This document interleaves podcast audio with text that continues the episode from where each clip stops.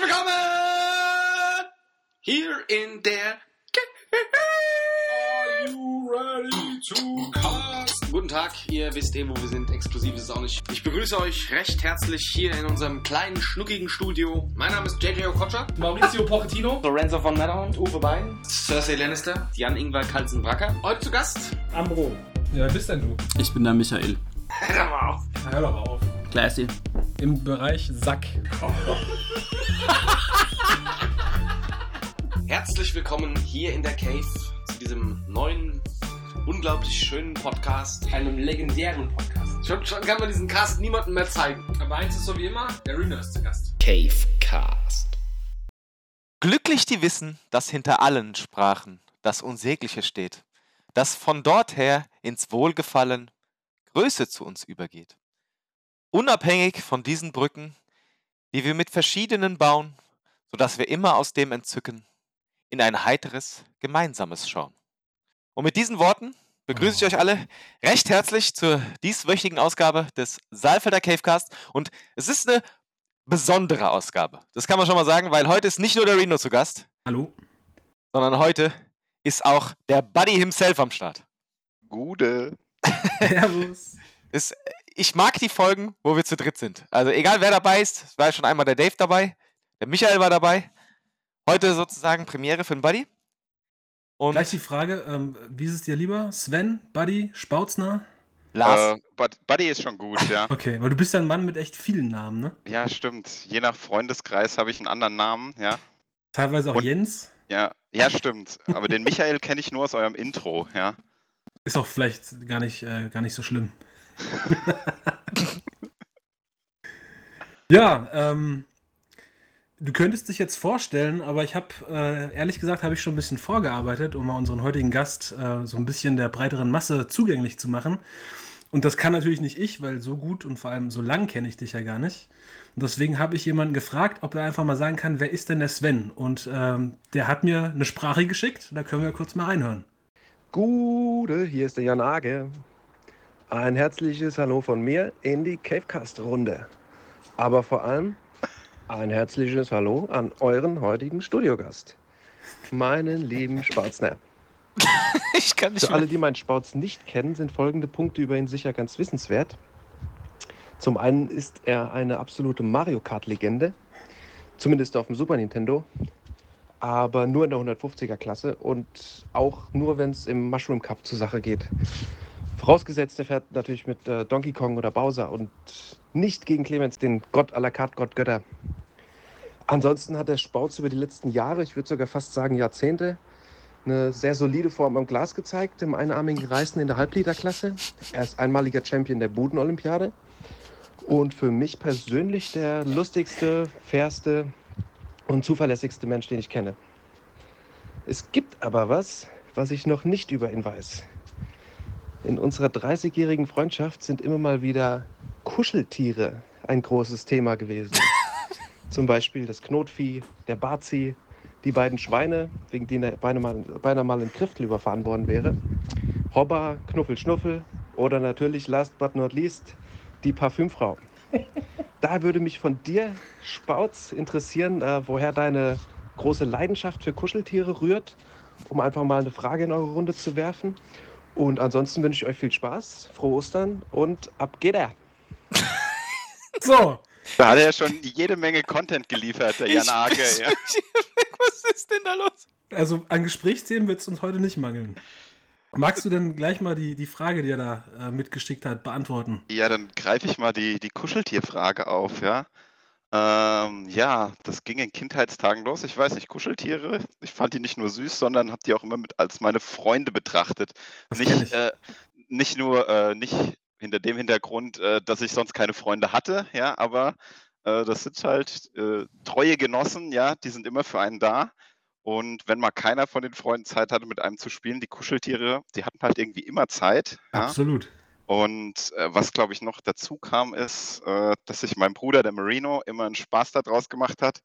Natürlich die Kuscheltiere, die ich am liebsten gemocht habe, ähm, ich sag mal, zu quälen, ja, zu verstecken Oh ähm, oder, ja, ich will jetzt nicht sagen, ihnen ein Köpfen. Bein auszureißen oder so, ja. Äh, aber ja, da, daher kommt, glaube ich, es aus Kindheitstagen. Ein, ein kleines Beispiel, wir waren meinen Eltern in Spanien im, im Urlaub in so einem Ferienhaus mit einem kleinen Pool und ich hatte so ein, so ein Kuscheltier-Delfin. Das war zu der Zeit so mein, mein liebstes Kuscheltier.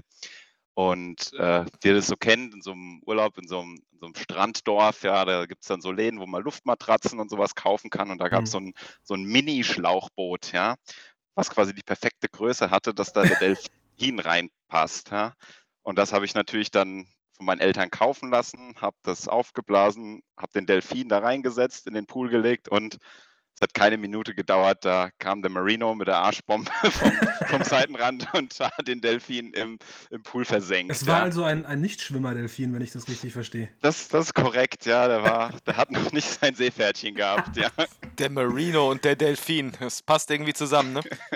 ja Hattest stimmt, du, ja. hattest du das auch, André? Hattest du auch Kuscheltiere? Ich muss erst gerade mal, grad mal, bevor du jetzt mich fragst über Kuscheltiere, äh, äh, darauf einsteigen, weil eigentlich eine meiner ersten Geschichten, als ich beim Buddies, glaube ich, das erste Mal war, war auch mit einem Kuscheltier verbunden und auch mit dem Marino zusammen, weil da saß er mit seinem Kung-Fu-Stirnband auf seinem Bett und wir haben den auch so ein bisschen provoziert, so, bis es dann dazu kam, dass auch irgendein Kuscheltier in Buddies 3D-Puzzle-Eiffelturm gelandet ist und der Oh. ist zerplatzt. Ganz genau. Ich hatte auch noch eine Leidenschaft für Pass 3D gehabt. In meinem Zimmer hatte ich den, den Big Ben, das US-Kapitol und unter anderem den Eiffelturm, der auf dem Schreibtisch gestanden hat. Und äh, da waren, glaube ich, der, der Double und der Dave zu Besuch bei mir. Wir haben irgendwie Playstation gespielt, auf meinem Bett gesetzt, gesessen und ja, der Marino kam halt rein, hat genervt, ja, weiß nicht, ob er den Double gebesitzet hat und dann wurde Double billig, hat äh, den Barzi, das Kuscheltier Barzi genommen und hat es nach dem Marino geworfen und es ist vom Marino abgeprallt und der Barzi ist im Eiffelturm gelandet, was äh, zum Zusammenfall des Pass 3D Eiffelturm geführt hat. Wie, wie viele Und, Stunden waren da hinfällig dann an, an Puzzeln? mh, Ich muss sagen, der Eiffelturm war äh, kleiner als der Big Ben. Der hat, glaube ich, irgendwie so zwischen 700 und 900 Teilen gehabt, Ja, aber da ist schon, sag ich mal, drei, vier Stunden, vielleicht sogar sechs Stunden Arbeit gewesen und äh, nachdem er zusammengefallen ist, wurde er auch nie nochmal aufgebaut. Also er ist dann in irgendeinem Plastiksack gelandet und liegt wahrscheinlich mittlerweile bei meinen Eltern auf dem Speicher. Aber zum äh, Kuscheltier-Dasein von mir, da kann ich direkt mal eine Brücke schlagen zu einem meiner liebsten Hobbys von damals und teilweise auch noch von heute. Und zwar Kuscheltiere. Ich hatte auch ein äh, besonders Kuscheltier. Und zwar habe ich das damals am Höchster Schlossmarkt oder wie, wie hieß denn das Schlossfest oder so? Bei so einer, Schlossgartenfest oder so, ja, ja, ne? Ja. bei so einer, äh, bei so einer Losbude gewonnen. Und zwar war das so ein damals für mich Life-Size Super Mario.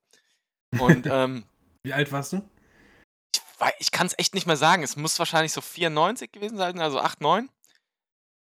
Ähm, vielleicht auch ein bisschen früher. Ich hatte den ja eine Zeit lang. Und ähm, der war, ähm, ja, also der war weniger Kuscheltier, sondern äh, der wurde dann mein, äh, mein Sparring-Partner im Wrestlingring zu Hause. Oh Gott. Und ähm, ich Arme, habe dann, ich hab dann auch so meinen Sharpshooter immer an, an ihm probiert. Ähm, später ging es dann auch so weit, dass ich praktisch ähm, mir so einen, so einen eigenen Intercontinental Title so gebastelt hatte aus Pappe und habe dann in meinem Kinderzimmer ähm, mit der Leiter von der Mutter so Ladder-Matches gegen ihn ausgetragen. Der Gürtel hing dann oben an der Lampe.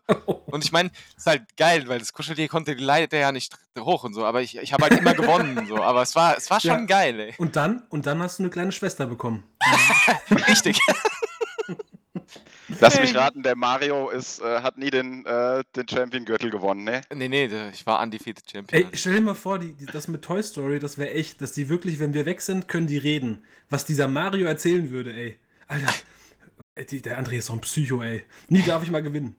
Gestern wieder einen Tombstone Piledriver kassiert, ne? Aber du hattest, wie, also man kann da ja rauslesen, du hattest dann nicht so, äh, ich sag mal, so eine emotionale Bindung zu deinem Kuscheltier. Ja, doch, ich hatte schon auch ein paar, also als Kind. Ähm, ich habe ähm, tatsächlich einen, so einen, so einen äh, Teddy gehabt, so einen kleinen, den habe ich von meiner Uroma damals zu, praktisch zu meiner Geburt im Krankenhaus bekommen und den Mhm. hatte ich auch, ich glaube, bis hier irgendwo in der Wohnung. Jetzt ist er irgendwo im Keller wahrscheinlich, aber den hatte ich bis dahin immer noch. Es war aber nicht der Pub Public Bear, oder? Der über diese CD-Pyramide gelegen hat. Nee, der nicht. Nee. Um, um das Bild mal perfekt zu machen von den drei coolen Typen, die hier sitzen. Ich hatte auch so einen, äh, so einen Teddybär, der hieß Herr Meier. Den habe ich auch, glaube ich, in die, in die Kinderwiege geschenkt, äh, gelegt bekommen. Und dazu mein absolutes Lieblingskuscheltier, die Paula Stachel. Und das war so ein kleiner, knubbeliger Igel. Und wie der Buddy schon gesagt hat, also es war jetzt nicht so, dass ich keine Freunde hatte und mir die einbilden musste. Aber wenn man dann irgendwie mal abends im Bett lag und dann äh, niemanden hatte, dann war das schon echt cool, wenn da noch die Kuscheltiere mit am Start waren. Wenn ich jetzt nochmal den einen Punkt vom Jan Age aufgreife, er hatte gesagt, die Parfümfrau. Was stellt ihr euch denn als Kuscheltier unter der Parfümfrau vor? Ich mir auch gefragt. Wahrscheinlich ein Kuscheltier, was irgendwie mal mit Parfüm in Kontakt gekommen ist, oder? Ah, nicht ganz. Es war ein so ein grüner Dinosaurier und ähm, er war jetzt, äh, hat nicht zu den coolsten Kuscheltieren gehört. Das heißt, es durfte nicht irgendwie beim Kopf und am Kissen schlafen, sondern die Parfümfrau hat meist am Fußende geschlafen, ja. Och. Und naja, äh, ihr könnt euch schon denken, der, die Füße vom Jan Age haben dann nicht den, den Duft eines Parfüms gehabt, ja, und dementsprechend hat die Parfümfrau gerochen, ja, nach Also alten Käsequanten, Man ja. könnte und, auch sagen, der, der Käsedino. Ja, genau, der Käsedino. Und äh, wenn ich früher bei ihm übernachtet habe und wir haben irgendwelche Quizze oder so gemacht über wer kennt mehr Fußballer oder irgend sowas, äh, wer dann verloren hat, der musste dann zur Strafe am, an der Parfümfrau riechen, ja. Das war ein Anreiz, dass man nicht verliert wahrscheinlich. Genau, Ne? richtig, ja, ja, da musste man dort schon liefern, ja. Jesus Christ, ey. Dann haben wir ja noch erfahren, dass du eine Mario Kart-Legende bist. Da hat mich ein bisschen schockiert, dass du Bowser Donkey Kong, also die, die dicken, schweren, hast du genommen. Ja, Mit Topspeed. Das sind ja Genau. eigentlich die, die wirklich nur die Profis genommen haben. Ne? Sonst immer eher so Toad und Mario. Das heißt, du hast dich da richtig reingefuchst. Genau, also bei, bei wie, wie der Jan Age gesagt hat, das begrenzt sich auf äh, Super Mario Kart auf dem Super Nintendo Das und einzig wahre. ja, genau. Und wir haben halt immer, wie er gesagt hat, 150er Kubik Mushroom Cup gespielt, die, die, ich sag mal, die fünf leichtesten Strecken, ja, oder die fünf Strecken, die wir irgendwann auswendig konnten. Und ja, da gab es ja immer, es gab ja acht Fahrer und sagen wir immer zwei mit, mit gleichen Eigenschaften. Also Donkey Kong und Bowser hatten eben die gleichen Eigenschaften und bei denen war es halt so, wie du gesagt hast, Reno, die haben den, wenn sie mal in Fahrt waren, die Jungs, Ja. haben sie den, den besten Topspeed gehabt, ja. Ähm, also wenn man äh, oftmals so diese, ähm, diese grünen Röhren oder irgendwelche Ecken mitgenommen hat, ja, dann waren die nicht zu empfehlen, weil bis die wieder in Schwung sind, dauert es sehr lang. Ja, also man musste dann wirklich so aus einem Guss mit in Kurven sliden, ja, dann waren die von der Geschwindigkeit halt unschlagbar. Ja, aber wenn man so einen, so einen Toad oder einen, einen Yoshi genommen hat, die halt aus dem Stand erstmal eine bessere Beschleunigung hatten, waren die mehr zu empfehlen. Aber wenn es um Topspeed ging, bei 150er kam gegen, gegen die schweren Jungs nichts an. Ja. Und wer ist der, der Kartgott aller Götter, Clemens? Ist das so dein, dein, dein Erzfeind gewesen? Nee, das, äh, nee, Feind überhaupt nicht. Das war auch äh, äh, einer aus, aus Dieden, der ein Jahr jünger war als der Jan Age und ich. Und wir haben auch zusammen Tischtennis gespielt. Und äh, der Clemens, der, der war halt in Kart einfach noch, ein- noch ein Stücke besser. Ja, also der, der hat dann wirklich, wenn er einen Donkey Kong genommen hat und aus einer Kurve kam und da war eine lange Gerade, da hat er schon auf der Hälfte der Gerade angefangen ähm, zu sliden. Und ich weiß nicht, ob ihr aus dem Mushroom Cup die dritte Steck Strecke, das ist die Ghost Valley, kennt. Oh, ja, ja. und, und da gab es ähm, gab's so eine Stelle am, am Schluss, da ähm, kurz vor der Zielgeraden muss man eigentlich nochmal so zwei Kurven fahren, aber da gab es, wenn man gerade ausgefahren ist, so einen ne? schmalen Steg. Ja? ja, ja. Und äh, normale Menschen konnten äh, auf diesen Steg nur, nur springen, wenn sie halt ähm, eine Feder, Feder hatten. ja. Und der Clemens, der war halt mit dem Bowser so unterwegs oder mit dem Donkey Kong so schnell unterwegs, dass der halt wirklich war, dass der diese Abkürzung auch mit dem R-Knopf geschafft hat. Ja? Okay. Also der, der, der hat dann halt auch äh, in der ersten und der dritten Bahn Rundenzeiten von unter 10 Sekunden hingezaubert, ja, die man sonst Ja. nur mit. Der lief also nie Gefahr, am, am Stinkedino schnüffeln zu müssen als Verlierer. Nee, nee, auf, auf keinen Fall, ja. Also deswegen äh, trifft es das, das ist noch eine größere Kartlegende, ja. Ja, nicht schlecht. Und die Buden-Olympiade? Die Budenolympiade, die Budenolympiade hat der Jan Age ins Leben gerufen während seiner äh, Ausbildung auf der, auf der Hotelschule in Heidelberg. Das hat sich so ein bisschen an Schlag den Raab orientiert. Das heißt, es waren so, so Minispiele. Ja, er hat dann so einen Mini-Tischkicker gehabt, äh, Mini-Billard oder irgendwelche anderen Sachen. Ja, und das, ähm, die Spiele haben dann auch, am, am Anfang haben sie noch gar keine aufsteigende Punktzahl gehabt. Das waren am Anfang auch nur neun Spiele. Also man hat die ähm, zu viert gespielt, die Buden-Olympiade. Und ich sag mal, der Sieger hat drei Punkte bekommen, der zweite zwei, der dritte einen und der vierte null. Ja. Und da hast du den Abend über hinweg halt neun oder zehn Spiele gemacht und wer am Schluss die meisten Punkte hat, war halt der Champion, ja. und dabei wurde auch immer gut einer gebechert. Ja, also äh, wenn das letzte Spiel jetzt irgendwas Feinmotorisches war, das war dann auch nicht mehr ganz so einfach. Ja, aber die Buden-Olympiade, der der Jan Age, ähm, so schusselig wie er bei manchen Sachen ist, äh, der hat das Ding immer mehr perfektioniert und professionalisiert. Ja, also ähm, mittlerweile ist die Buden-Olympiade meist so 21 bis 25 Spiele lang. Ja! Also ein Ähm, ganzes es, Wochenende. Nee, nee, das, aber es geht einen Tag. Also das geht dann meist Samstagmittag so irgendwann um drei oder so los und geht dann bis, äh, bis äh, 0 Uhr oder sogar noch, noch länger. Ja? Und die ersten zehn Spiele sind dann die grünen Spiele, die haben halt, äh, sag ich mal, einfachen Score.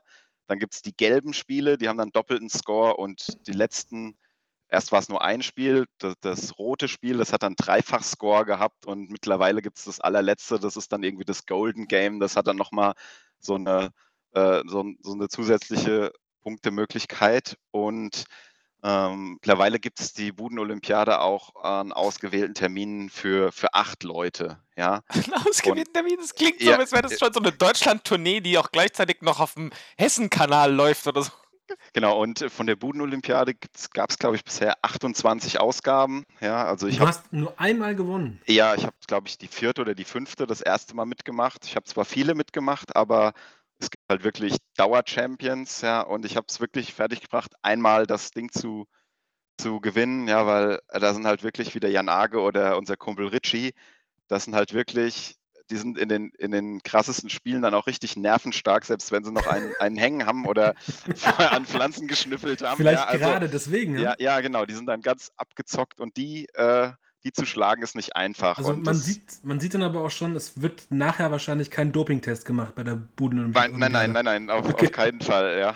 Und ähm, es, es kann da auch mal emotional werden und es wird sich mal angepumpt, ja, aber nach jedem Spiel wird sich, äh, als es noch erlaubt war, die Hand gegeben, ja, und in die Augen geschaut und, und alles ist gut. Aber da sind schon hitzige Duelle dabei, weil äh, ich sag mal, was auf jeden Fall Voraussetzung ist, dass der Jan Age jemand dazu einlädt oder auch nochmal dazu einlädt, ist, äh, dass man ehrgeizig sein muss und sich nicht hängen lässt oder irgendwas. Ja, also da musste vollen Einsatz zeigen. Und er sagt immer, und ein bisschen Händchen haben. Also das ist ja, das ist ja faszinierend. Also ich dachte, das hättet ihr mal so mit 16 zweimal gemacht. Du hättest einmal gewonnen. Aber dass das bis heute äh, auch noch perfektioniert wird. Warum hat das noch Respekt. keine Twitch-Live-Übertragung oder so ein Scheiß? Warum wurden wir noch nicht eingeladen? Wahrscheinlich, äh, weil ihr noch nicht da wart, ja? Reno, du kannst ja auch mal vorbeikommen, wenn, wenn wir mal wieder eine machen und dann auch einen, einen Zeitungsbericht darüber schreiben, ja? ja. Oder wir begleiten, oder wir machen einen Live-Kommentar hier im Cavecast. Dass wir quasi, äh, der André und ich sind so Co-Kommentatoren und jetzt hier, Buddy, beim Einfädeln der Nadel. Oh, da hat er aber drei Sekunden liegen lassen. Genau. Könnten wir auch Oder anbieten. Einer hat, war auch mal dabei, der hat dann von den einzelnen Spielen auch immer Mini-Videos gemacht und hat das dann in seiner Instagram-Story gepostet und äh, seine Freunde äh, haben sich immer drüber gefreut und jedes Mal, wenn Buden-Olympiade waren, haben sie schon vorab gesagt, mach wieder ganz viele Videos, haben Content dann angefordert, ja. Also Siehst du, wir haben einen Markt auf Twitch. Ich, ich, ich kaufe mich da ein. Ich kaufe dafür die Markenrechte. Das wird eine große Nummer in Deutschland, du. Das sage ich dir. Ja, wie dieses Murmelrennen von Ja, ähm, genau. John Oliver, ne? Ja, ja. Ja, wir machen da was. So, Das, wir können das ja auch als E-Sport-Event irgendwann aufziehen. Nicht schlecht. Jetzt ist der Reno mit seinem Fach Chinesisch hier am Ende. Ich bin nur begeistert, dass wir innerhalb von 10 Minuten haben wir mehr über den Buddy rausgefunden, als über uns beide in, in 12 Ausgaben oder so, ne? Das ist, es formt sich ein Bild. Ich gebe hier auch nichts preis, du. Das kann ich dir mal sagen. ja, Ähm, siehst du mal, ich bin halt ein offenes Buch, Du ja. bist transparent. Du, du bist doch einer eigentlich für die Politik. Hast du da mal drüber nachgedacht? Oh, um Gottes Willen, bitte nicht, ja. So Typen wie dich bräuchten wir eigentlich. Die, die viel reden und nichts sagen, meinst du? Nee, nee, das, das sind ja die, die wir haben und die uns nicht weiterbringen. Ja. Wir bräuchten einen, der, der anpackt, der Apropos, Ehrgeiz hat. äh, Politik oder eigentlich nicht Politik, mich würde interessieren, Double, hast du die Woche äh, deine Impfung bekommen? ja. Ja? Ich war äh, letzte Woche. War ich Letzte, Woche in Frankfurt, ja? Ja, ja. Und? Magst du von berichten oder ist dir das zu intim? Nee, alles cool. Äh, Das war äh, ist auf jeden Fall ein spannendes Event. Also, we- wenn ihr irgendwo, also, wenn ich Buddy, du wahrscheinlich kommst wahrscheinlich nicht in den Genuss der Festhalle, ne? Nee, nee, nee, wir haben, in, ich müsste dann ins Impfzentrum nach Eltville, weil wir schon als Rheingau-Taunus-Kreis zählen. Also ich darf Ja. noch nicht mal nach Hattersheim, ja. Ja, und ähm, das, da bist du halt in so einer Turnhalle oder so. Aber, aber weißt du, so, in der, so dieses Feeling in der Festhalle, so, und halt auch so dieses ganze Setting da, so die ganze Festhalle ist komplett zugebaut. Da stehen alle 10 Meter Leute, die da, die so, du hast so eine Karte in der Hand mit so einem QR-Code, der wird alle 10 Meter gescannt, dir sagt jemand, wo du hin musst. Und du hast ungefähr sieben oder acht Stationen, wo du irgendwelche Dokumente hingeben musst, irgendwas sagen musst und so weiter. Dann immer mal wieder zwischendrin warten, dann kurz mit dem Arzt reden. Auf der einen Tür gehst du rein, auf der anderen Seite gehst du wieder raus und dann sind da wieder neue Stühle, wo du warten musst. Es ist so skurril einfach. Es ist so ein Event, niemals vergessen einfach. Also das ist wirklich krass. So, es ist nicht unbedingt dass es so mega krass gut ist oder positiv, aber es war halt einfach schon, ähm, ja, ganz komisches Event, ja. Und wie gesagt, dann hast du da deine Nadel bekommen, durftest noch kurz chillen und dann bin ich wieder gegangen, ja. Und ist das schon die Auslastung, ist es schon Richtung Fließbandarbeit oder alles sehr gediegen noch? Also, es waren schon viele Leute da, aber ich sag jetzt nicht, dass es äh, ausgelastet ist. Also es war da schon noch sehr äh, geräumig, sage ich mal so. Also du bist niemandem zu nahe gekommen, an keiner Stelle. Und es war auch, ich habe nirgendwo länger gewartet als, ähm, als eine Minute eigentlich. Außer ganz am Eingang, wo es reinging, da war halt eine bisschen längere Schlange. Da wurde man nur so Stück für Stück reingelassen. Okay, weil ich habe nämlich heute gerade von meinem Schwiegervater, der hatte Sonntag vor einer Woche die Erstimpfung gehabt und der war hier in der Nähe von Gießen im Impfzentrum.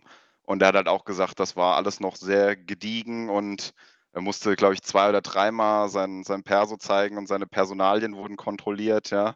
Und wurde auch nochmal vom Arzt gefragt, zwecks Belehrung. Er hat auch nur gesagt, ja, ja, ich weiß Bescheid, ich höre das jeden Tag im Fernsehen, ja. Und dann hat er halt auch die, die Nadel bekommen, sollte noch eine Viertelstunde da chillen, ob er mit dem Kreislaufen alles gut ver, verkraftet. Und er hat gesagt, nach einer Stunde war er dann wieder draußen, aber dort war äh, jetzt noch ordentlich Kapazität da. Also von der Menge an Leuten, die sie hätten impfen können, aber da ist halt dann, dass sie wahrscheinlich nicht mehr Impfstoff hatten. Der, der am Eingang, ich, äh, neben mir hat einer den gefragt. Äh, der mein, da haben, haben wir gefragt, wie viele Leute sind denn hier pro Tag? Und er meinte 3000, aber wir haben Kapazitäten für 4000. Das heißt, oh. da ist noch Luft nach oben in der Festhalle. Okay, also, das ist dann echt schon ein richtig großes Impfzentrum, ja. Herr Spahn, Sie wissen Bescheid. Bringen Sie das Zeug ran. Ist ja, ist ja eh so, so, ein, so ein ähm, sehr skurriles Thema jetzt mit diesem, auch mit diesem äh, Tausch des Impfstoffs im Prinzip. Das, was vor einem Monat gesagt wurde, hat sich gerade einmal verdreht. So, so ich habe das ja, ich habe das mitbekommen, dass es jetzt unter Umständen Leute gibt, die haben den ersten Peaks bekommen mit AstraZeneca und kriegen jetzt aber die zweite Dosis von einem anderen Präparat, ne? Das wird noch äh, ähm, entschieden sozusagen, äh, jetzt bis Ende April, was da die Empfehlung ist. Äh, ähm, keine Ahnung, muss man abwarten, was dabei rauskommt, ne? Wirkt alles nicht so super souverän irgendwie, ne? Von, ja, genau, das ist auch das, was ich gestern in den Nachrichten noch dazu gehört habe. Und aber dieser Switch des Impfstoffs wurde bisher auch, glaube ich, nur an, an Tieren verprobt, ja. Also bis ich dran bin, ist wahrscheinlich sowieso, da kannst du das Ding im, im die, die Impfdose kannst du beim Rewe an der Kasse mitnehmen wahrscheinlich. Die äh, Sache ist halt jetzt die, gerade für uns ist das jetzt erstmal so, ja, also gerade für euch jetzt so, wenn ihr dran seid, wahrscheinlich freie Auswahl, was ihr, was ihr nehmen könnt. Äh, aber so diese Generation jetzt gerade so über 60, was ja so ziemlich genau unsere Eltern ist, die sind halt jetzt mega verunsichert, weil sie genau in diese Randkategorie reinfallen von den Leuten, die jetzt praktisch den Impfstoff bekommen sollen, der jetzt in diesem krass schlechten Liste, wo die Leute so verunsichert sind. Und ich bin mir so sicher, da sagen so viele, nee, den, den will ich nicht. Und äh, gehen dann lieber gar nicht impfen. Und ja, es ist, das ist wirklich, wirklich schlimm, weil es gibt, gibt ja auch ganz viele, die äh, generell gegens Impfen sind und die jetzt noch zu überzeugen, dass das eigentlich eine gute Sache ist, wenn es dann so, so äh, ja, in so einem schlechten Licht gerückt ist, das, damit haben sie sich keinen Gefallen getan. Ja. Aber du, du hast das, äh, ich hab, wir haben ja schon drüber gesprochen, du hast das relativ gut weggesteckt und du hast dich, glaube ich, ein, zwei Tage so ein bisschen schwindelig gefühlt, auch nicht so gut geschlafen, aber ansonsten also ich hatte schon, äh, ich, mir, mir ging es jetzt nicht schlecht, wenn ich saß oder so, aber ich war schon krass, krass schwach. Also ich war jetzt auch so, um auf die Arbeit zu gehen, so meine Beine waren echt richtig wobbly, so zwei, drei Tage lang. Und ich bin ehrlich, ich merke das jetzt immer noch, äh, wenn ich Sport mache. Ähm, meine, meine, meine Pace beim Joggen ist bestimmt eine halbe Sekunde runtergegangen und ich schaffe, ich laufe sonst meistens so zwischen 8 und 11 Kilometern und jetzt aktuell musste ich einmal nach vier, einmal nach sieben einfach aufhören, weil es einfach nicht mehr ging. Da gucken jetzt die russischen Athleten ganz verwundert und denken sich, nach dem Pieksen laufe ich langsamer als vorher. ja, ja. ja, Das, ist, das ist ja echt merkwürdig. Aber wie gesagt, man muss halt auch so sagen, es ist so, als hättest du eine, eine schwierigere Krankheit gehabt. Danach kannst du auch nicht hingehen, kannst einfach wieder joggen gehen, weißt du? Aber das ist ja, in dem Sinne ist es ja gut, glaube ich, ne, dass dein Körper reagiert. Ähm, dann weißt du ja, dass es, also dass es nicht zumindest, dass dir da irgendwie Zuckerwasser gespritzt worden ist. Kommt drauf an, welche Impfung du bekommst, ne? Okay. Ähm, weil ähm, das ist ja der Unterschied zwischen diesen Impfstoffen von Moderna und äh, Bio BioNTech. Die äh, sind ja so eine, so eine Bauanleitung, so genmäßig tun die so- sozusagen deine Gene darauf vorbereiten, wie der Impfung, äh, Impfstoff, äh, äh, wie, der, wie die Krankheit aussieht und bringt denen sozusagen bei, wie man sich dagegen wehrt. Und ähm, da hast du eigentlich beim ersten Mal impfen überhaupt keine Nebenwirkungen, außer vielleicht ein bisschen Armschmerzen. Und ähm, bei äh, AstraZeneca bekommst du ja so eine, so eine Art, ich sag mal, eine Affenerkältung gespritzt. Ähm, und ähm, das ist halt einfach eine, eine, praktisch ein, ein Virus, ähm, den du in deinen Körper bekommst, ein Virus, der sich nicht vermehren kann. Das heißt, der ist drin, dein Körper fängt an, den zu bekämpfen und deswegen hast du diese Nebenreaktionen. Äh, Okay. Reaktionen. und bei den anderen Impfstoffen hast du die nicht. Also ähm, meine Freundin, die hat äh, jetzt gestern äh, Biontech bekommen, so Schild hier und das, so, das wäre nichts gewesen. Ne? Ja, ja, man kennt das ja auch. Ich, wenn man so eine, eine Grippeimpfung, so eine Influenza-Impfung bekommt, dass dann man dann auch ein, zwei Tage sich manchmal fühlt, als, als hätte man jetzt die Grippe, ja. Und das habt ihr auch in Richtig. einer der letzten Folgen gesagt, dass es, das merkt man dann einfach, dass das Immunsystem hochfährt, ja, und dass man eben keinen Placebo reinbekommen hat, ja. Das Schlimmste, was ich mal mitbekommen habe, ist ähm, bei meiner kleinen Schwester, die hat mal eine Grippeimpfung bekommen, da war die relativ jung noch. Und da hat aber die damals zugegebenermaßen schon etwas ältere Hausärztin, Kinderärztin, hat da anscheinend die, die falsche Stelle im Arm angepiekst. Und im Verlaufe des Abends ist der Arm meiner Schwester um das Doppelte angeschwollen. Die sah dann aus wie der Speerwerfer bei Asterix, falls ihr euch erinnert. Der eine Arm ist ganz dünn, der andere Genau, der, der rechte platzt fast und der linke ist ein Zahnstocher, ja. Ja, ne, aber das war wirklich, ähm, da ist dann irgendwo ins Gewebe reingespritzt worden, wo man halt nicht reinspritzen sollte. Da war dann eine Schwellung. Also es war jetzt nicht, dass der Impfstoff scheiße war, sondern die Ärztin war, hat ein bisschen Tatter, einen Tatter gehabt. Das ähm, ist, ist nicht so selten. Also ich habe das jetzt auch, äh, ich bin, ar- bin arbeite im Umfeld, wo viele Leute jetzt gerade dieses Zeug bekommen und ähm, ich habe von zwei Fällen gehört. Äh, eine Lehrerin, eine Erzieherin, die hatten äh, zumindest jetzt keine Anschwellung, aber die, wo der Arm einfach dann erstmal so einen halben Tag lang komplett nicht mehr zu benutzen war, so taub. Also da, ja, kann passieren, dass da irgendwie ein Nerv oder keine Ahnung, ich bin kein Arzt, der sagen kann, woran es liegt, aber es ist jetzt auch doof, aber der Juice ist drin. So. Der Juice ist drin. Fühlst du dich denn, also hat das was mit deinem Mindset gemacht, dass du gesagt hast, ich, ich bin jetzt zumindest meinetwegen nicht mehr äh, besorgt oder hat sich da komplett Dazu fehlt nichts- eine zweite Dosis, ne?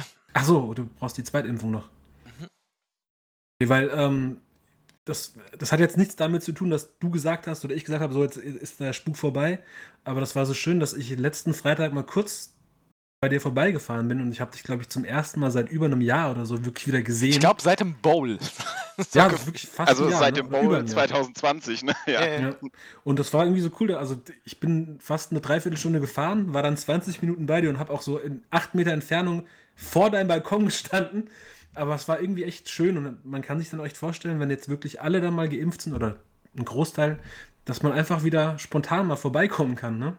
Irgendwie Ja. fehlt mir das. Ja, Super Bowl hat dieses Jahr krass gefehlt, auch einfach so. Das war echt, auch wenn wir uns da so ein bisschen unterhalten haben, so abends, das war echt schon so komisch, das Game alleine zu gucken. Und da ist mir auch erstmal aufgefallen, so, ich bin gar nicht jedes Jahr fit, weil der Super Bowl ist, sondern ich bin fit, weil andere Leute im Raum sind und die mich sonst anschreien, wenn ich einschlafe, glaube ich. Weil ich wurde so müde. Andersrum wird ein Schuh draus, ne?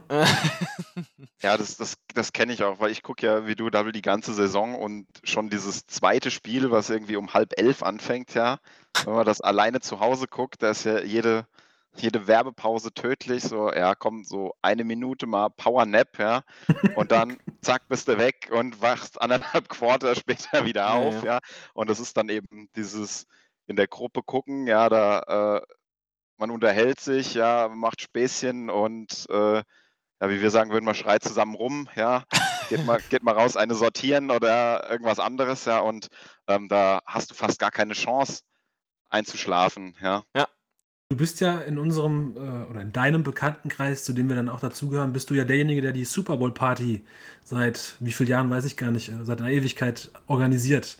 Und das war jetzt, glaube ich, das erste Mal seit Ewigkeiten, dass du sie nicht gemacht hast, ne? Ganz genau, ja, wir haben damit, also ich muss ja dazu sagen, äh, ich war ja schon ganz früh mit meinem Dad so bei Frankfurt Galaxy in den 90ern, ja, aber habe dann so NFL auch ein bisschen verfolgt, aber so richtig zum Football wieder gebracht hat mich ja dann der Double, ähm, dadurch, dass dann sonntagsabends in der Cave Football geguckt wurde, ich glaube damals noch über Premiere, ja, und ich dann glaube ich, ich glaube 2005 oder so, war ich dann auch regelmäßiger Gast, ja, und da wurde ich dann wieder angefixt. Ich glaube, das war diese Saison Super Bowl 40, da, da haben wir noch nicht zusammen den Super Bowl geguckt, da habe ich irgendwie mit dem Marino und noch einem aus hm, dem Fork oder so aus Dieden einfach spontan bei meinen Eltern geschaut. Aber, Diese ganzen Namen, so geil. aber äh, ab, ab der Saison 2006, wo dann der Super Bowl auch hier die, die Bears gegen die Coles waren, dem Hester. Ähm, ja, dem Hester, genau, der Bowl, wo auch die Bütt entstanden ist. Das war so das, sag ich mal, das, das erste Mal Super Bowl zusammen gucken in, in der Form, wie, wie wir es die letzten Jahre auch gekannt haben. Und das war jetzt dann, glaube ich, nach, nach 14 Jahren oder so das, das erste Mal, dass das halt so nicht, nicht stattgefunden hat. Und ihr zwei seid auch äh, die beiden, die dann wirklich bei allen 14 Ausgaben immer mit am Start waren. Ja, selbst der Marino ist einmal äh, krankheitsbedingt ausgefallen. Ja, also Ich finde, man sollte das aber kurz nochmal erklären. Was die Bütt ist, ja, bitte was die Bütt mal. ist. Weil, also es war schon, also ich finde, für mich ist das auch immer so, ähm, der erste Super Bowl, den wir so geguckt haben, das, äh, ist, wobei, wobei ich habe immer das Gefühl, es wäre erst der zweite sogar schon gewesen, weil ähm, beim ersten Mal hatten wir es, glaube ich, auf dem Fernsehen und beim zweiten Mal, da hattest, war dieser Bowl, da hattest du extra eine Leinwand mitgebracht, oder war das der nicht? Doch, das war also der, die Bears, ich glaube, die Bears, das war das, da hab ich, haben wir von meinem Dad die alte Dia-Leinwand ins Ja. Wohnzimmer aufgestellt. Das war noch zu der Zeit, wo wir noch einen Röhrenfernseher im, im Wohnzimmer hatten und der Fernseher auch noch so auf der linken Seite gestanden hat. Und der Reno hat dann den, den Beamer Ach, den Beamer hat er mitgebracht, genau. ja. Und dann haben wir das da, da drauf geworfen, aber boah, ich, ich weiß gar nicht, ob das, ob das der erste oder der zweite war, wo wir zusammen geguckt haben. Mein, meine Vermutung war es der zweite, weil das war so ein, so ein, so ein Upgrade, dass wir gesagt haben, diesmal gucken Ja. wir es auf Leinwand. Und das war halt, die Bears, die waren zu dem Zeitpunkt so, das ist alles für mich. Und ähm, die haben halt äh, gespielt und ähm, ja, der erste Kickoff des Spiels ähm, hat halt ein äh, Spieler von den Bears, der Devin Hester damals, äh, komplett übers Feld durchgetragen. Und das war halt einfach diese Euphorie ist bei mir damals so durchgebrannt. es stand, es stand eine, eine, ich glaube, eine rote Wäschewanne, wo man so Genau, die gewaschene richtig. Wäsche reintut, stand zu unserer Füßen und da waren ganz viele Schnabuleien drin. Also hier äh, Gummizeug zum Fressen und Chips. Da konnte sich dann jeder bedienen. Ähm, allerdings hat der André sich dann nicht bedient, sondern hat diese Bütt wirklich mit voller Wucht ins Wohnzimmer getreten vor Euphorie. Und wir saßen da alle haben uns fürstlich amüsiert. Was, was man dazu sagen muss, mittlerweile ist dein Vater ja oft dabei beim Super Bowl, ne? weil der ist, glaube ich, pen- pensioniert genau, kann, richtig. Kann ja. den Spaß mitmachen. Und das war im Haus deiner Eltern, da ist genügend Platz. Und der ist dann irgendwann so um 11 Uhr, als wir warm geworden sind, hat er gesagt: So, Jungs, morgen ist, äh, muss ich ins Büro, ich gehe jetzt ins Bett. Das heißt, der hat ein paar Räume weiter hat er geschlafen und der André eskaliert da dermaßen. Ich denke nur, der, das, der muss doch aus dem Bett gefallen sein. Und dann kam der morgens nach dem Super Bowl: Moin Jungs, und wer hat gewonnen? Ja, ja, die und die. Und ich so: Sind sie denn nicht wach geworden? Ich hab nichts gehört. Ja, das, das, das, ist- das ist lustig. Das war jedes Jahr wieder aufs Neue, weil man muss dazu sagen, meine Eltern haben ihr Schlafzimmer halt im Reihenhaus unterm Dach. Ja, das heißt, zum Wohnzimmer bis da oben sind, sind zwei Stockwerke und die haben Aber halt die trotzdem. Schlafzimmertür immer zu. Aber ich war auch immer wieder erstaunt, weil wir, war, wir haben uns nicht besonders viel Mühe gegeben, leise zu sein. Ja. Vor allem auch nicht Und- draußen, ne? Ja, ja, und ähm, genau, mein Dad der hat halt morgens um fünf immer angefangen zu arbeiten, ist dann irgendwann um vier, kurz nach vier äh, wach geworden und äh, oder aufgestanden und irgendwie, wenn er runterkam, war irgendwie traditionell gerade irgendwie äh, die, die Trophäenüberreichung oder so, Ja, ja. ja. Und ähm, ich glaube, diese Frage, Reno, hat sich auch immer wieder gejährt, ja. Und du warst jedes Jahr wieder erstaunt, dass die Antwort die gleiche war. Nee, nee, wir haben nichts gehört. Ja, Und ich habe mich auch immer so, oh Gott, André, jetzt benimm dich doch mal. Also ich habe mich schon, hab's auch gefeiert, ne? Aber dachte so, oh Gott, wie, wie der sich hier aufhält, wie die Axt im Walde. Aber du warst auch gar nicht beunruhigt deswegen, ne? Nee. Ich, ich mag, ich mag Emotionen, ja. Und das hat raus. ja, und das hat, glaube ich, äh, das, das komplette Wohnzimmer gleich, äh, sind alle mit aus dem Sattel gegangen und haben sich einfach gefreut und waren direkt auf Betriebstemperatur beim André- Kickoff, ja. André ist ein guter Warm-Upper, kann man sagen. Wenn, wenn so, so eine leichte Beklemmung in einem Raum herrscht, die kann der André echt gut lösen. Ist eigentlich, eigentlich komisch, weil so das äh, eigentlich gar nicht so meine Art ist. Nein, normalerweise, du bist ganz, du bist ein ganz bescheidener, lieber Kerl. Also ich, dass du überhaupt redest, das finde ich schon immer erstaunlich. Ich finde es ganz gut, dass wir hier mal so dank dem Gast auch mal so ein bisschen, ähm, wobei es äh, heute gar nicht so ein Gastfeeling ist wie beim Dave oder beim, beim äh, Dings, äh, beim Michael so, sondern der, der Buddy ist einfach dabei, so als wäre er noch nie nicht dabei gewesen. Ne? Ähm, aber ich finde es cool, dass wir äh, einfach mal so den, den, den Fokus auch mal so ein bisschen auf, auf Sport so gerichtet haben, weil wir sind ja schon alle große Sportfans, aber wir, wir reden fast gar nicht drüber. Klar, jetzt letztes Mal dieser Eishockey-Einschub, aber gerade so Fußball haben wir, glaube ich, noch nie drüber geredet. Oder ja, ich versuche es immer und dann heißt ja, ich muss aber jetzt erstmal den Bachelor gucken. Fußball gucke ich gerade gar nicht so viel. Da bist du auch ein bisschen dran schuld. Stimmt, es ist immer nur so eine Randnotiz, ne? Gerade wo, wo ich glaube, die Eintracht daheim gegen, gegen Bayern gewonnen hat, äh, dann, dann war nur mal so eine Randnotiz, ja, Wochenende war cool, die Eintracht hat gewonnen, aber das war es dann irgendwie auch, ja. Was das muss man ja sagen für alle, die, die das nicht wissen. Du bist einer der wenigen, wenn nicht sogar vielleicht der einzige, sympathische Mensch und Bayern-Fan. Wie fühlt man sich als einziger seiner Art? Ja, das ist, äh, das stimmt und äh, das macht es auch im, im Freundeskreis zusammen Fußball zu gucken nicht mehr so richtig einfach, weil ich sag mal, der Großteil meiner fußballbegeisterten Freunde sind halt entweder Frankfurt-Fans oder halt auch ganz viele Dortmund-Fans, ja. Mhm. Und äh, ja, ich bin jemand, wenn wir dann zusammen Spiele gucken, ähm, ich sag mal, wenn ich allein ein Bayern-Spiel gucke, dann äh, freue ich mich über Tore viel mehr, ja, als wenn ich irgendwie in der Gruppe bin und da ist, äh, sind Fans vom, vom Gegner mit dabei. Ja, ich weiß, dass die äh, gegenüber das ganz anders machen, ja, und die freuen sich äh, aus vollem Herzen, ja, und machen dann vielleicht auch mal Gesten in Richtung, äh, ich, ich will jetzt nicht sagen des Bayern-Blocks, ja, aber irgendwie, äh, ich, ich weiß nicht, ich bin dann immer so ein bisschen zurückhaltend, ja, ich freue mich dann eher so nach innen, ja. Ja, und, ich erinnere mich aber auch noch an ein Event, da hast du dich gar nicht gefreut, da warst du auf einmal ein bisschen ruhig und schmallippig. Da äh, haben wir nämlich bei dir. Spielst du jetzt auf das Pokalfinale 2018 an? Da waren wir, glaube ich, in der Überzahl sogar als Eintracht-Fans, ne? Da war doch der, wie heißt der, der, der ältere, der Manager vom SV Zeilsheim. Ach, der, der Tom, genau, der Tom war dabei und ich glaube der, der Lars und dann war noch ein Kumpel mit irgendwie seiner Freundin und der Schwester da und es war auf jeden Fall einiges an, und ich glaube, der, der Cousin vom Lars war noch dabei, also es war ähm, erstmal Überzahl wirklich auch an Frankfurt-Fans und die, die keine Frankfurt- und Bayern-Fans waren, haben an dem Abend äh, äh, dann eben auch Frankfurt die Daumen gedrückt, ja. Und da, da, ohne Mist, das war das letzte Mal, dass ich außerhalb vom Super Bowl bei dir zu Gast war. Und ich dachte lange Zeit, dass äh, ich, ich bin jetzt bei dir Persona non grata. Also ich habe jetzt nicht überschwänglich gefeiert oder so, ne? Aber nee, nee, aber da kann ich äh, auch, sag ich mal, die, die Luft rausnehmen, weil das lag wahrscheinlich auch einfach daran, dass ich zwei oder drei Monate später äh, aus der Skriftel Richtung Gießen gezogen bin. Okay, ja? bin ich beruhigt. Das lag ja. nicht an mir und nein, an nein.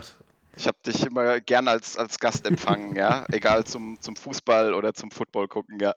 Guckt ihr noch genauso viel Fußball, seitdem Pandemie ist? Oder mehr? Ich würde sagen, ich schaue weniger.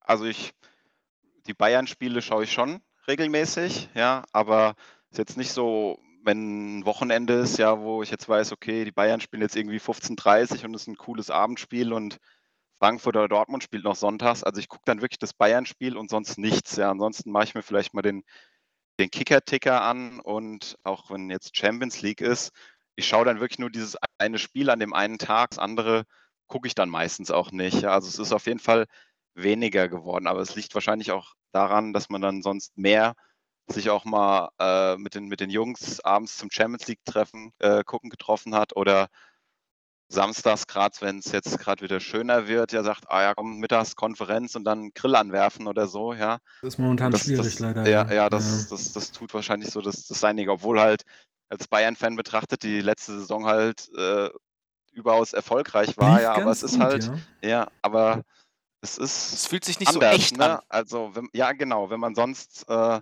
irgendwie, da denke ich so an äh, Champions League Rückspiel, mal Liverpool gegen Barcelona, dieses 4 zu 0, ja, wenn dann halt einfach das komplette Stadion ausrastet, ja, und dann siehst du das andere, wo du je, jedes Kommando auf dem Spiel, äh, auf dem Spielfeld hörst, wie der Double sagt, das fühlt sich irgendwie falsch an, ja, oder nicht richtig. Ja. Bei mir kommt halt noch was anderes so ein bisschen dazu, tatsächlich, warum ich gar nicht mehr gucke momentan.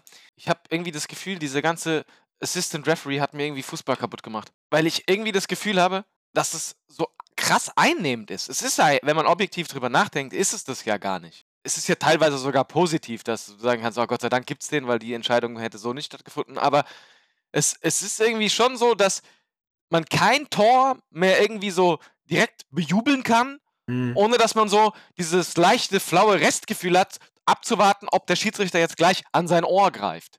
Oder ja, und, und du hast halt auch oft so dann so, gerade in der Premier League, diese dummen Entscheidungen gehabt, wo die da so komische Linien gezogen haben, wo du, wo du halt auch einfach keine Linie mehr gesehen hast. Und dann hast du jedes Spiel mindestens zwei oder dreimal, dass, dass du dich fragst, warum er nicht eingreift oder dass er eingreift. Und es hat irgendwie diesen kompletten Arm von Fußball für mich ruiniert. Ich weiß nicht. Also es ist jetzt nicht, dass das Spiel scheiße ist. Das liegt jetzt momentan halt auch daran, weil halt auch wirklich so, wie ihr gesagt habt, mit diesen Fans und so weiter. Aber das ist das, woran ich mich momentan so aufrege. Dann habe ich letztens wirklich irgendwann mal gesagt, komm, mach mal mittags 15.30 Uhr Konferenz an.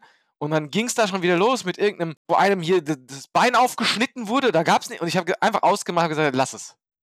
Zudem kommen dann noch die Situationen, wo dann der äh, Video Assistant Referee zwar eingreift, du dann aber nicht verstehst, wie er zu jetzt zu seinem äh, Urteil kommen kann. Ne? Das Ja. dann heißt, das ist jetzt kein Hand, Handspiel. Das ist aber Handspiel. Und du denkst dir, hä, wie, wieso denn? Dann hätte Also- man es gleich dabei belassen können, dass Ja. der auf dem Platz entscheidet. Der hat genauso random die Entscheidung getroffen. Ne? Also am Ende ist halt immer noch ein Mensch dahinter und muss immer noch bewerten. Er hat dann zwar vielleicht drei Kamerawinkel und irgendwelche kalibrierten Linien, kann aber immer noch zu einem Fehlurteil kommen.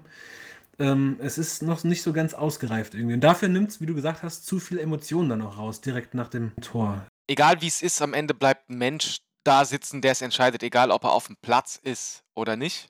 Oder Genau. im Keller und ähm, im Prinzip ist damit ja auch alles gesagt. Nur ich weiß nicht, wie es für euch ist, ob, ob, ob ihr das ähnlich seht, dass es euch das ruiniert oder ob es euch inzwischen einfach egal ist. Ne? Ruiniert nicht, nee. Es, ist, es stört ein bisschen, weil man nicht mehr so direkt sich freuen kann, wenn der äh, André Silva mal wieder geknipst hat. Man wartet dann immer so kurz. Und du siehst es ja auch an den Spielern, dass sie immer erstmal beim Jubeln kurz innehalten, rausgucken.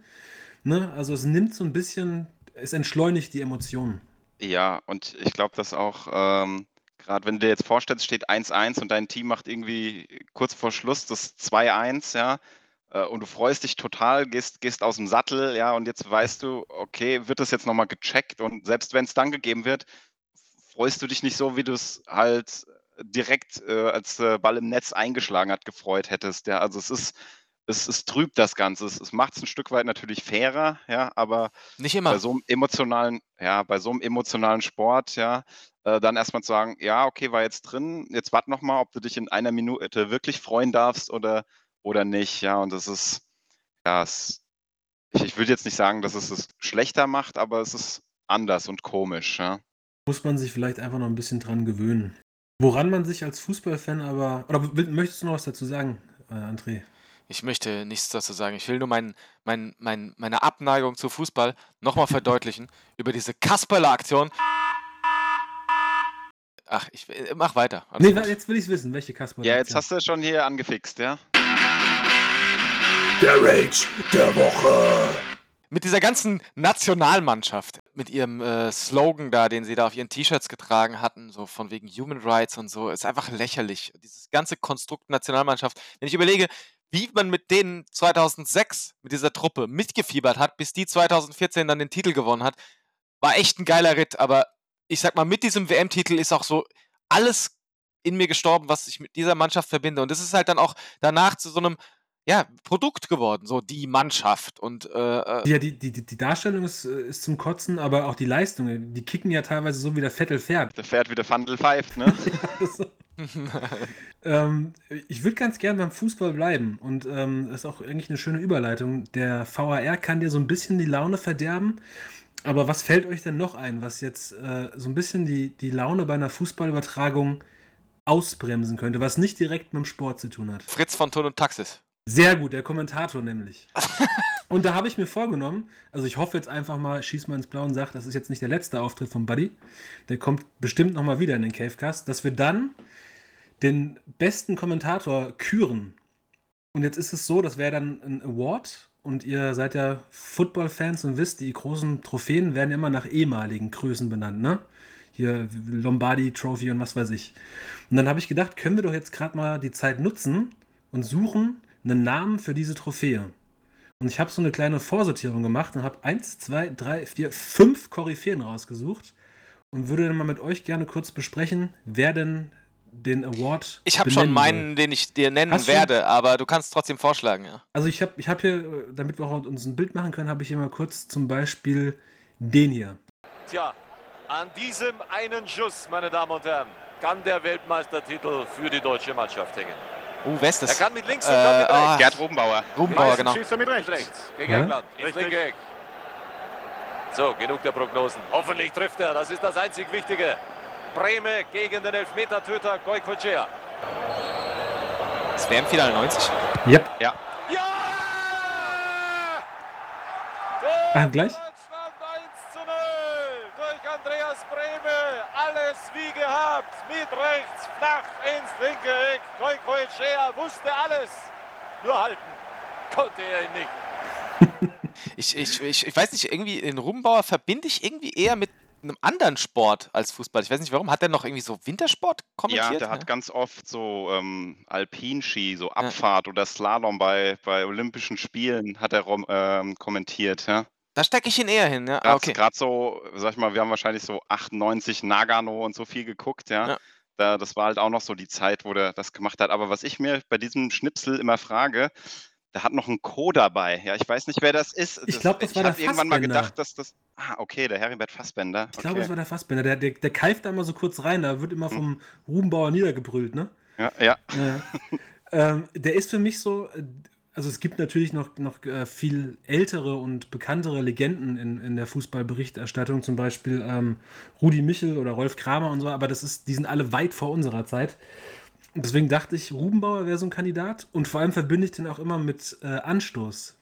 Weil, äh, was viele nicht wissen, Matze Knob verdankt Gerd Rubenbauer eigentlich seine Karriere. Weil der hat auch dann im Anschluss von Anstoß, wenn du das Spiel geschlossen hast, hat er immer den Rubenbauer nachgemacht und hat dann irgendwie. Wenn ich ja, den Beckenbauer hier. nachgemacht? Auch, auch. Aber äh, Rubenbauer gehörte auch zu seinem Repertoire. Welcher Teil von Anstoß war denn das? Ich- Das müsste zwei, zwei Gold oder drei gewesen sein. Okay, das waren auch die, die drei Anstoßspiele, die ich gespielt Ja, habe. Ja. das waren doch die guten.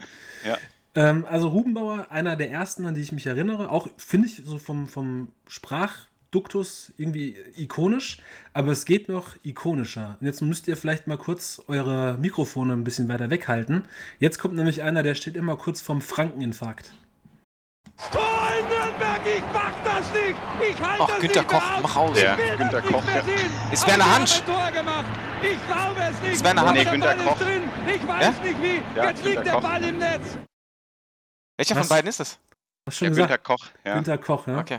Erinnert ihr euch noch, wann der zum ersten Mal äh, für euch in Arena. Erscheinung getreten Ja, danke. Weil er war ja lange Zeit Radiokommentator, ne? Genau, ich, ich kenne ihn, äh, ich habe ja früher, wo ich äh, noch kein Sky Premiere oder Premiere bei Freunden geguckt habe, war ich immer 15.30 samstags Hörer im Bayerischen Rundfunk, ja, weil da der Fokus eben auch auf Bayern gelegt wurde und da war Günter Koch, glaube ich, Stammgast, entweder im Frankenstadion oder Ja, beim Nürnberger war Auswärtsspiel das, von ne? Nürnberg, ja. Ja, er ist ja genau, ein Klubberer, ne? Genau als also dann- nicht, nicht, nicht ganz unparteiisch, ja. Nee, kann man nicht sagen. Und das hat er auch, das war ja auch gewollt damals. Das war das Konzept Arena, von Arena, ja. Genau, Arena hatte, glaube ich, die Bundesliga-Rechte für eine Saison oder nicht mal ganz. Mhm. Und da wollten die ja immer die Heimspiele mit einem äh, Heimkommentator sozusagen besetzen. Und ich erinnere mich noch dran, das war für mich komplett neu, weil ich hatte damals eher so Gerd Rubenbauer. Emotional vielleicht, aber dann doch gediegen. Und dann kam plötzlich Günther Koch und meinte dann irgendwie beim Tor von Robert Wittek, Roberto da Wittek trifft! Ja, und hat so eine Genau, Oper oder gesungen. das ist der Schrot. Also wirklich ein ganz bunter Und ich Vogel. erinnere mich auch, das war dann nach Woche 1 oder 2 äh, eine Bundesliga, sie wo Arena die. Rechte hatte. Da hat der Double dann noch irgendwann mal gesagt, Günter Koch soll mal aufhören zu singen. Ja, wirklich. Er hat immer so getrillert. Damals hat man so ein bisschen gelästert, aber irgendwie finde ich den, der ist ein kurioser Typ. Der könnte, diesen Award könnte er mit seinem Namen zieren. Oder aber er hier. Sehr aggressiv. Mehmet Scholl. Jetzt haben wir ihn aber. Aber nicht beim Köpke. Er hat noch nicht. den Ja, Laden das, gemacht. ja, genau, Köpke. Hansch. Ja. Und hört mal drauf, äh, nach Mehmet Scholl muss er kurz, kommt er so ins, ins Stottern. Warte mal.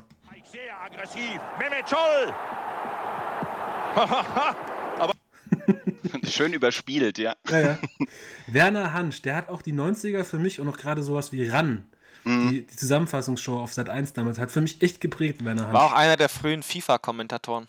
Echt? Ich glaube, so Ja. 98, 99 war der FIFA-Kommentator. Der hat das auch immer gut. Also der war auch einer der die, die eher so ein bisschen außergewöhnlich waren, ne? Ich mochte ihn so mit 13, 14 auch am liebsten, aber inzwischen, der, die hatten den irgendwo mal wieder eingeschaltet. Ich meine, der ist jetzt auch wirklich schon ein bisschen älter, ja. Aber ich fand den auch einfach nicht mehr gut. Ich, ich weiß auch noch, das war auch, wo du sagst, Reno ran. Es gab dann eine Zeit lang, da hat äh, Sat 1 irgendwie auch so ein, zwei Spiele im Jahr äh, live gehabt. Ja, das war dann auch so mal außergewöhnlich, dass das samstags abends kam. Ja, Hm. und da war er oft der, der Kommentator von dem Live-Spiel. Ja, und sonst halt aus den, aus den Zusammenfassungen, klar. Und äh, natürlich auch legendär sein Auftritt auf der Pressekonferenz von Christoph Daum, nachdem der seine Haarprobe da abgegeben hat. Und hups, äh, kam raus, dass der Daum da äh, so ein bisschen sich zu sehr durch die Nasenlöcher gefreut hat.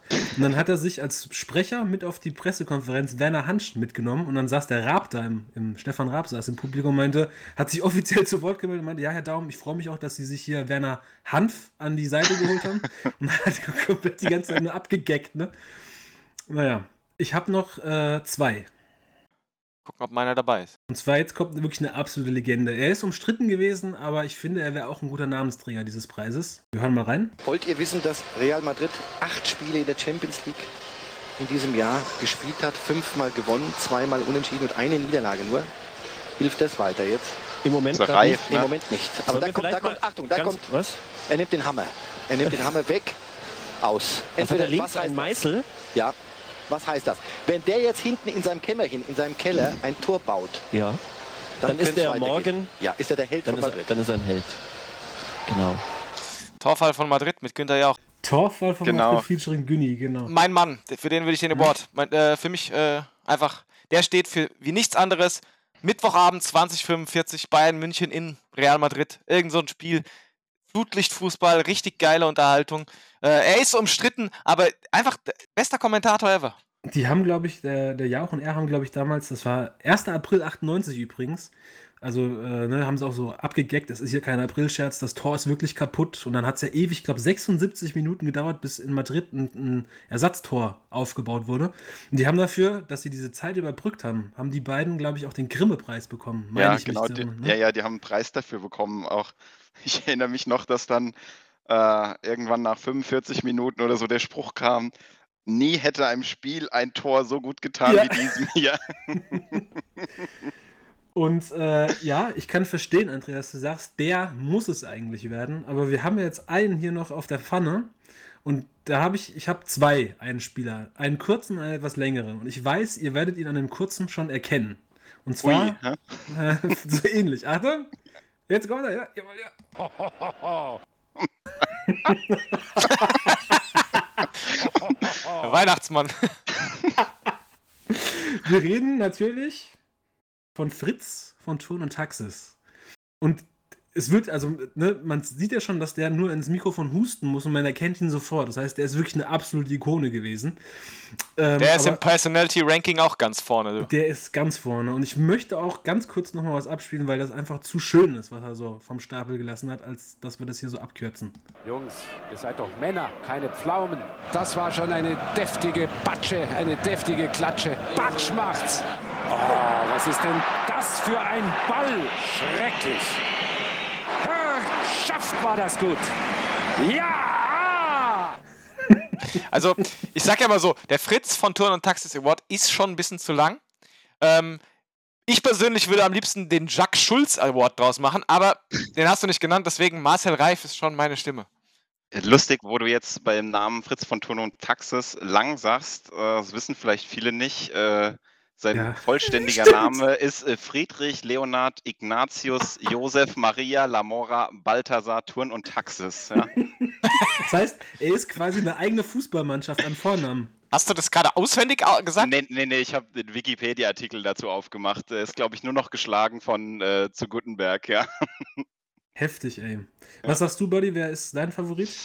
Ähm, bei der Auswahl wäre ich, glaube ich, beim Double auch bei Reif, weil einfach so, gerade so was Champions League und alles ist, äh, man ist damit groß geworden, ja, und äh, der steht halt dafür total, ja. Reif steht immer für irgendwie Topspiel Champions League, Topspiel Bundesliga, ja. Also äh, vergeben wir das nächste Mal, wenn du zu Gast bist, den Marcel Reif Gedächtnis Award für den aktuell besten Fußballkommentator.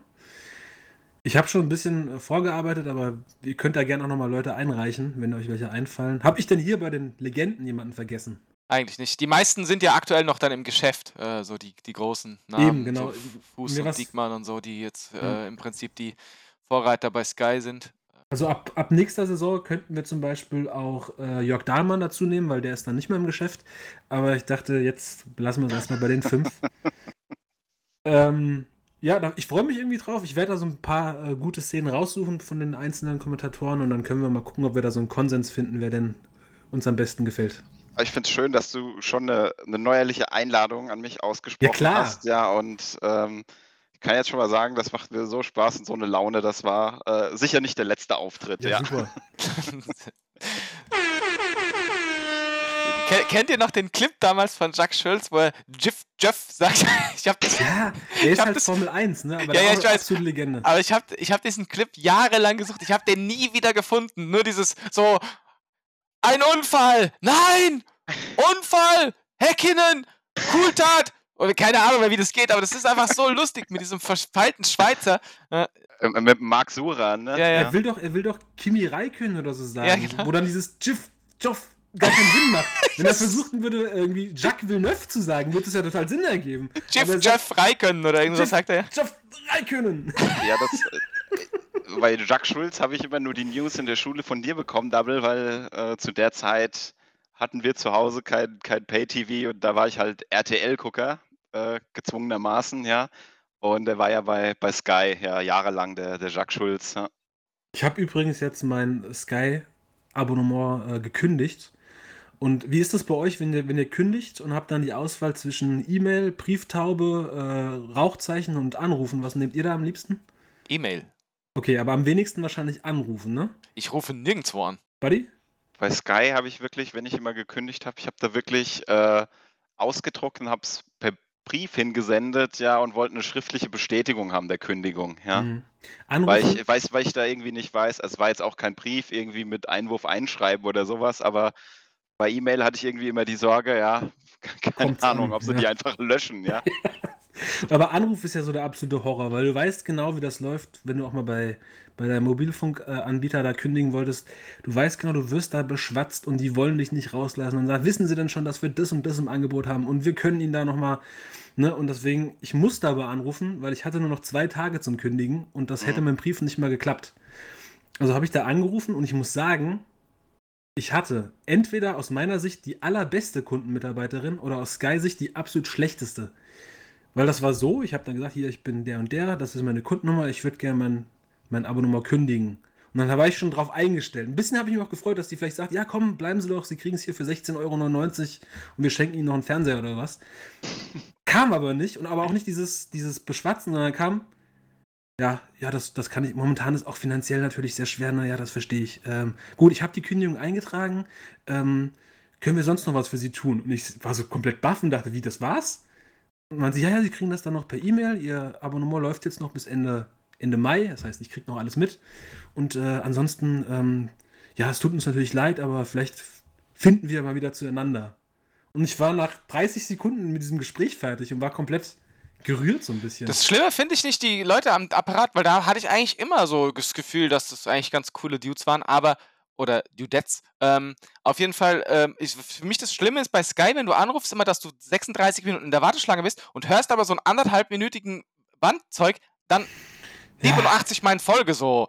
Ich, als ich das letzte Mal anrufen musste, weil ich hatte, hatte mir irgendwie HD oder 4K für Netflix gebucht und es wurde nicht angezeigt und dann habe ich bestimmt 67 Mal so einen Clip für irgendwie so Barbara Schönbergers Homes Shopping oder so gehört und ich konnte schon mitsprechen und ich, Ich hatte 20 Mal die Werbung für den Zack Snyder Cut. Oder der, der, der Jahrhundertkampf des Jahrtausends beim Boxen. Ja!